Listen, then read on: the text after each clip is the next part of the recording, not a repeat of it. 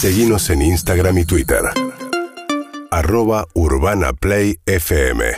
Hoy es un día de una fecha muy dolorosa que tiene que ver con el 20 de diciembre del 2001. Se cumplen 20 años en el día de hoy, del día en, el cual Fernando de la Rúa termina renunciando muy anticipadamente. Digamos, estaba en la mitad de su mandato el presidente de origen radical, que había llegado a la presidencia en alianza con el Frepaso, pero había perdido a Chacho Álvarez, que renuncia como vicepresidente y empieza a precipitar una crisis que tuvo mucho contenido, sobre todo económico, ¿no? Ellos vuelven a llamar a Caballo, a Domingo Caballo, el autor de la convertibilidad del uno a uno, del periodo de estabilidad de la mano de atar el peso al dólar, tratando que Caballo diera la solución de una convertibilidad que ya no aguantaba más. Y mm. Caballo, la solución que da primariamente es la del corralito, la de limitar los ingresos a los eh, ahorros eh, bancarios. Como se había producido un retiro de mucho dinero en efectivo para ser guardado en cajas de seguridad o para ponerse en el colchón, como se dice popularmente, y eso tendía a perjudicar al conjunto, hemos tenido que adoptar una medida transitoria de limitación a la extracción de dinero en efectivo y solo se podrá hacer.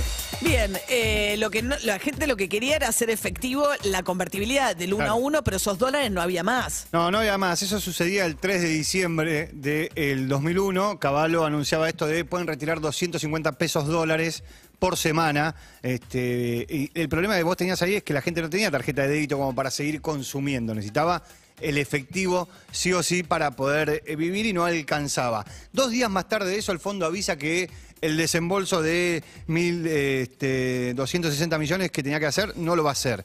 Y ahí empieza la debacle fuerte, fuerte, fuerte. Diez días Por eso Cristina Kirchner el otro día dijo en el acto del 10 de diciembre, los radicales deberían acordarse que los termina tumbando el Fondo Monetario. Diez días más tarde de eso, ahí se realiza el séptimo paro de la CGT, el séptimo paro nacional de la CGT de la gestión de la Rúa.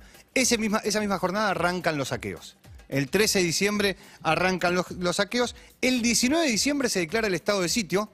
Y el 20 de diciembre, a las 7.45, a las 19.45 de la tarde, de la Rúa firma la renuncia, sube a la terraza de la Casa Rosada y ahí es donde vemos la famosa imagen del helicóptero yéndose, un helicóptero que no se podía posar sobre el techo de la Casa Rosada porque no estaban dadas las condiciones, entonces quedaba ahí como flotando y se tuvieron que subir con el helicóptero andando. Para que se entienda, en esa situación la Argentina llega con una deuda externa de 144 mil millones de dólares. Ahora, esto era... Dólares, claro. Lo que pasa es que Argentina, digamos, toda la época de la convertibilidad, primero tuvo como impacto destrozar la industria nacional porque la competencia de los productos importados era imposible en condiciones en que era un uno a uno y con el peso tan sobrevaluado. Y el otro costado era que se tomó mucha deuda. Otra vez lo que termina explotando es la deuda. Esto significaba casi el 60% del Producto Bruto Interno de la Argentina, pero el problema que vos tenías es que el 95% de la deuda estaba asignada en dólares. Necesitabas dólares para devolver. ¿Te suena? La, sí, la pobreza en ese momento alcanzaba el 46% y el desempleo era el 30%. Tres de cada diez no conseguía, no conseguía trabajo. 19 de diciembre arrancan los piquetes en la capital, porque ya venía en la provincia la discusión, pero el 19 de diciembre arrancan los piquetes en la capital, toda la noche de piquete cacerola. 20 de diciembre, eh, la famosa, las famosas manifestaciones a Plaza de Mayo que terminaron con una masacre de 39 muertos. 39 muertos, entre los muertos en el, conurbano, claro, y la Plaza de Mayo, donde está en este momento Juli Rofo. Juli, nuestro móvil, ¿qué tal? María, ¿cómo estás? Exacto, Plaza de Mayo, que fue el lugar más emblemático de esa represión que llevó a cabo el Estado, el lugar más simbólico en el que el Estado reprimió el 20 de diciembre de 2001. Hoy acá atrás ya se están eh, convocando organizaciones sociales de la izquierda sobre todo y también eh, cercanas al gobierno nacional, porque va a haber un acto alrededor de las 3 de la tarde para recordar a las 39 víctimas de esa represión del 20 eh, de diciembre de 2001. Cinco de esas 39 víctimas murieron en la Plaza de Mayo y en los alrededores de la Plaza de Mayo. Santa Fe fue la provincia que tuvo más muertos. Nueve personas murieron en Santa Fe en eh, esos días tan difíciles. ¿Y qué pasó a nivel justicia con esas muertes que ocurrieron? Bueno, los responsables políticos más altos no obtuvieron ninguna condena por esto que pasó. La Corte en 2015, la Corte Suprema de Justicia de la Nación, sobreselló a Fernando de la Rúa por los muertos de diciembre de 2001. De la Rúa varias veces en distintas entrevistas y en declaraciones judiciales señaló a Ramón Mestre, que era su ministro del Interior, como la persona que se había ocupado de que la Policía Federal hiciera lo que tuviera que hacer. Ramón Mestre murió antes de llegar a juicio por esta represión y en este momento hay dos condenas, una es al secretario de Seguridad, que es Enrique Mató, de ese momento, y al jefe de la Policía Federal, que es eh, Rubén Santos, tienen condenas, pero esas condenas tienen que ser ratificadas, tienen que quedar firmes para que vuelvan a la cárcel, y es por tres de esas 39 víctimas fatales. No sé si ustedes se acuerdan, pero yo creo que una de las imágenes más impactantes de esos días de diciembre es cuando la caballería de la Policía Federal les tira los caballos encima acá en esta plaza a las madres de Plaza de Mayo y así lo recordaba Mercedes de Meronio, la vicepresidenta en ese entonces de Madre de Plaza de Mayo. Vinieron después la caballería, entonces las madres nos pusimos todas agarradas del brazo. Los caballos se los tiraban encima, no importaba. No sabías cuál era más animal, si el de abajo o el de arriba. A unas madres los caballos le pisaron los pies y tenía las uñas lastimadas, pero también los tiraron con balas de goma. Bien. Y entonces hoy, Juli, diversos actos ahí en Plaza de Mayo. Sí, diversos actos, ya hay un escenario grande armado, ya hay bombos desde temprano, organizaciones de izquierda.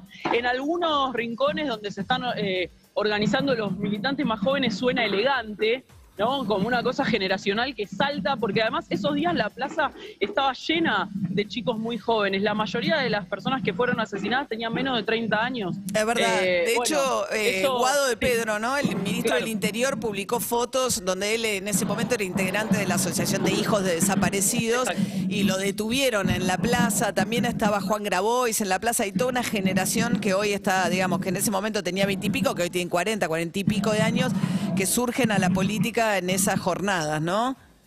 En ese contexto, sí. Bueno, ahora están empezando a llegar distintos móviles, hay gente, se va acumulando gente. Para la hora que es, hay mucha gente, así Bien. que supongo que va a ser un acto grande. Hubo un acto de Alberto Fernández ayer domingo, ¿no? El 19, eh, donde puso, dejó una placa allí en Casa de Gobierno. Tenemos el audio de lo que decía ayer sobre esto Alberto Fernández. Leo, La justicia en este caso tardó en llegar 20 años y la verdad llegó mínimamente, porque ninguno de los condenados fue condenado por los homicidios ocu- ocurridos. Y llegó 20 años después porque los que tenían que firmar el fallo sabían que esta plaza se iba a colmar de gente el día 20 reclamando justicia y quisieron acallar esas voces. La verdad no sé si lograron acallar esas voces con esa condena. Lo que no aquitaron es nuestro espíritu, nuestro espíritu de seguir manteniendo viva la memoria de esas víctimas, seguir reivindicando la idea de que el Estado no está para ejercer violencia y seguir preservando los derechos que tenemos en una república de hablar libremente y de quejarnos libremente. Bien, eh, también, a ver, desde la oposición, y eso lo abarcaba, hacíamos una nota más temprano con Hernán Lombardi, que era el ministro de Turismo de la Rúa, y que señalan que se le quitó la custodia que dependía de la provincia de Buenos Aires. En ese momento el gobernador era Carlos Rucauf.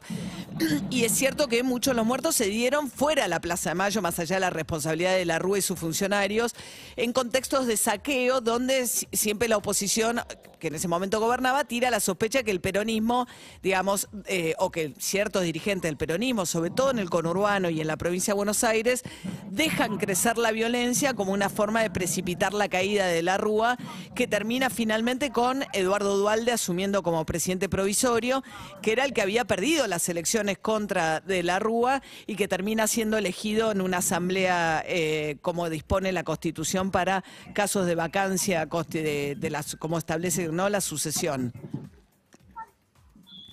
Bueno, Juli, ¿algo más desde Plaza Sí. Mayo? Sí, un solo dato. Esas Dale. dos personas que están condenadas están condenadas por homicidio culposo. Es decir, se las juzgó como responsables, pero como sin intención de haber hecho lo que habían hecho. Bueno, los balazos que recibieron las víctimas eran balas de plomo y en el pecho o de Itaca. Así que, digo, un dato no menor, ¿no? Y los policías que están presos o que estuvieron presos por este tipo de causas denunciaron haber sido chivos expiatorios porque eran policías de a pie, pero nadie respondía por haberles dado la orden.